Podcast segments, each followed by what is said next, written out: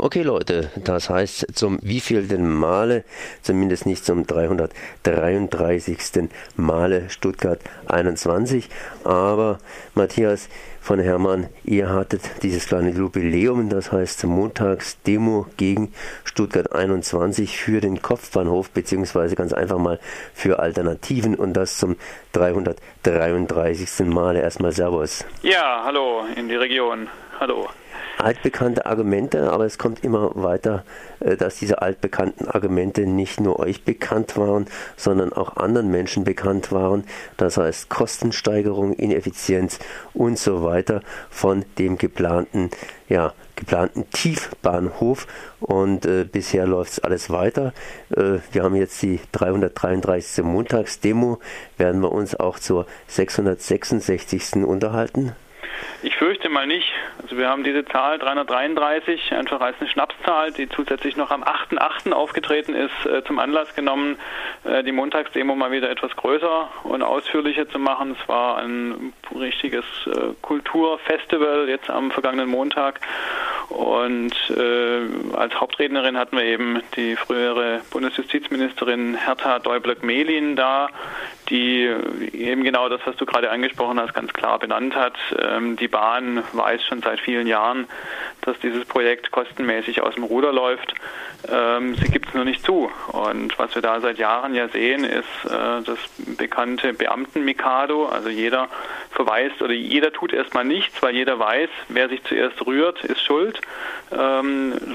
Inzwischen haben wir auch noch das berühmte mit dem Finger auf den anderen zeigen, ähm, was momentan Landesregierung und auch äh, der OB in Stuttgart äh, sehr fleißig tun. Also immer schön auf die anderen zeigen. Die anderen sollen doch mal, die anderen sollen zahlen, die anderen sollen äh, irgendwas sonst wie, also aufhören will irgendwie sowieso keiner.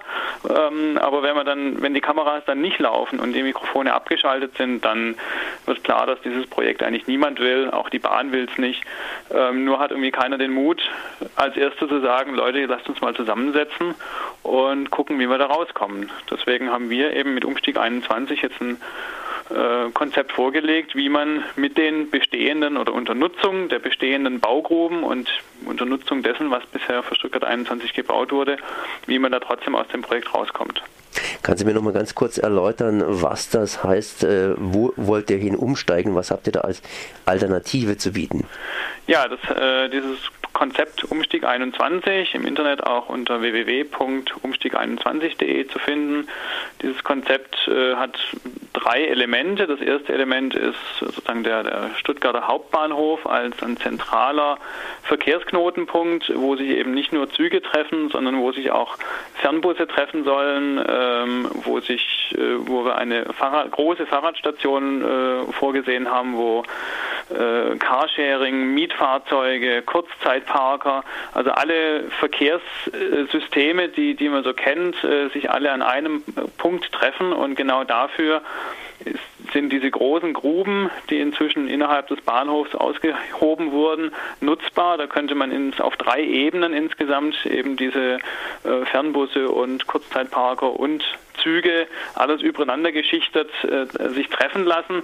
Ähm, und damit würde Stuttgart äh, zu einem wirklich, äh, oder würde diese, dieser Bahnhof für Stuttgart zu einem wirklich zentralen Verkehrsknotenpunkt, das, was er eigentlich auch verdient für eine Landeshauptstadt.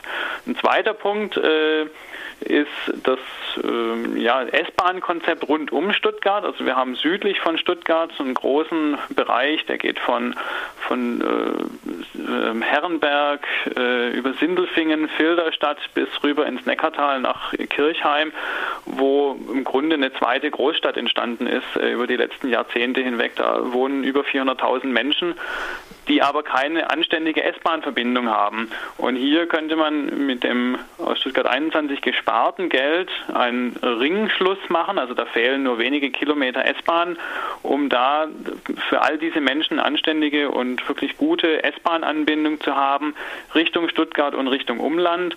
Da sagt sogar der Landesverkehrsminister Winfried Herrmann, momentan hat er kein Geld dafür, wegen Stuttgart 21. Würde der Stuttgart 21 beendet, könnte er das bauen und das oder könnte das äh, beauftragen, da äh, Züge ähm, fahren zu lassen. Und der dritte Teil ist ein äh, Problem, das ja auch in der Region Freiburg bekannt ist, nämlich fehlender Wohnungsbau oder fehlende, fehlender Wohnraum, fehlender bezahlbarer Wohnraum. Ähm, hier in Stuttgart hat die Stadt schon vor vielen Jahren, vor 15 Jahren schon von der Bahn Flächen gekauft ähm, um die dann nach Stuttgart 21 irgendwann mal bebauen zu können. Ein Teil dieser Flächen wird für die Baulogistik verwendet, wo also der Aushub aus den Baugruben von Stuttgart 21 umgeschlagen wird, also von, von LKW auf Zug verladen wird. Und wenn man Stuttgart 21 heute beendet, könnte man morgen diese Logistikflächen äh, abbauen. Also das müssen nur Gleise abgebaut werden, das ist kein, kein großer Aufwand.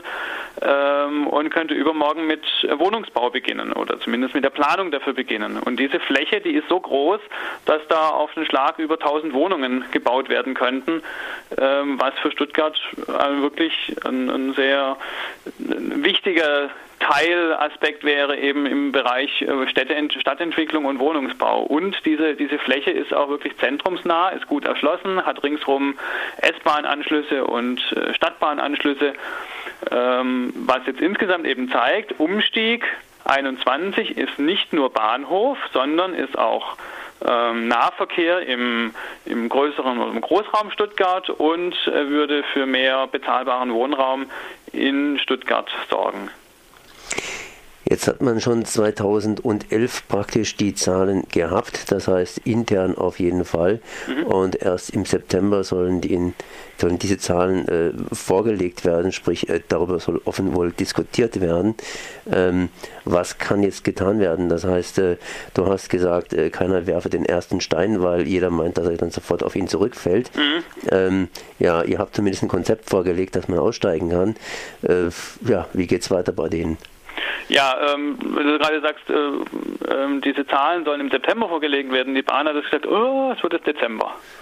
Also selbst dieses Kostengutachten, das von der Wirtschaftsprüfergesellschaft KPMG erstellt wird, wird ähm, verzögert sich jetzt erneut. Da kann man natürlich überlegen und vermuten, äh, ob da politischer Wille dahinter steckt, äh, sei es jetzt von der Bahn aus Wille im Sinne von jetzt äh, warten wir mal noch ein bisschen und können dann vielleicht aussteigen.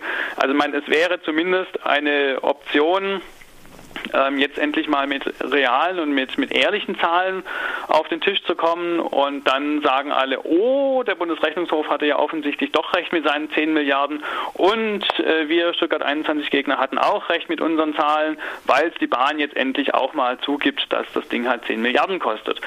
Die Bahn intern weiß das schon lange, äh, auch Toni Hofreiter, der jetzt ähm, Fraktionsvorsitzender ist äh, im Deutschen Bundestag von den Grünen, ähm, hat in seiner, als er noch äh, im Verkehrs Verkehrsausschuss war, hat er immer wieder aus bahninternen Zahlen zitiert oder bahninternen Unterlagen, dass die Bahn von, ich meine, 10,7 bis 11,3 Milliarden Gesamtkosten ausgeht. Das sind natürlich Worst-Case-Kosten, aber wie wir solche Bauprojekte kennen, tritt der Worst-Case auch ein.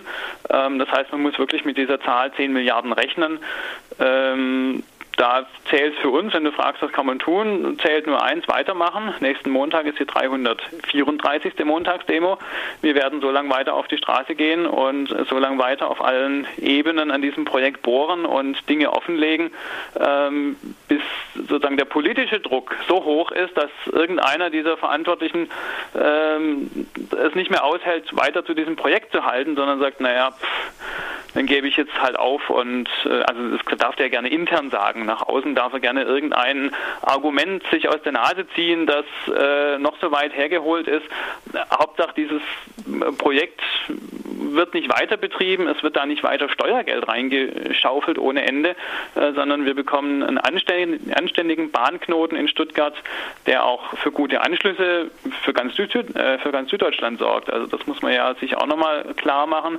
Stuttgart 21 wäre ein riesen Flaschenhals, äh, ein sehr, sehr dünner Flaschenhals, so muss ich sagen, ähm, für den Bahnverkehr im ganzen Süden von Deutschland. Also wir haben da Fahr sag mal, Fahrplanexperten, äh, die sagen, das bedeutet das aus für den sogenannten Deutschlandtakt, also für die Vertaktung von, von Fernverkehr in ganz Deutschland.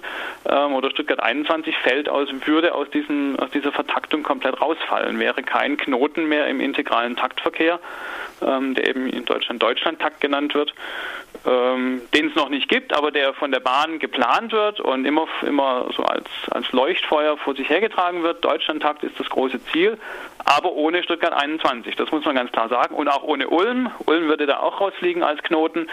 Ähm, das sind alles gute Argumente, umzusteigen jetzt auf Umstieg 21 braucht gar nicht erst nachzufragen, Verkehrswegeplan, der auch zu wenig Geld hat und, und, und, und, und. Genau, der zumal sehr viel auf Straße setzt und wenig auf Schiene und dort auf Schiene halt, das war so ein bisschen Erhaltung, was natürlich wichtig und notwendig ist, aber ganz klar davon geprägt ist, dass Gelder für Stuttgart 21 gebunden sind.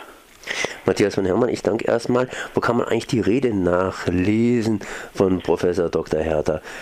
Däumlin. Gmel, äh, Gmelin. Die gibt es bei kontextwochenzeitung.de. Also ein Wort, kontextwochenzeitung.de. Ähm, die haben die Rede jetzt ähm, heute veröffentlicht und dort kann man die nachlesen. Ansonsten auf bei abrissaufstand.de ist auch das Video der Rede drin. Die äh, gesprochene Rede ist sogar noch viel länger als die gedruckte Rede und vielleicht auch ein bisschen, äh, ein bisschen spaßiger zuzugucken und sich anzuhören. Also bei Abriss, bei Abriss-Aufstand.de ähm, kann man sich das anschauen als Video. Dann danke ich dir mal. Merci. Ciao. Ja, danke. Tschüss.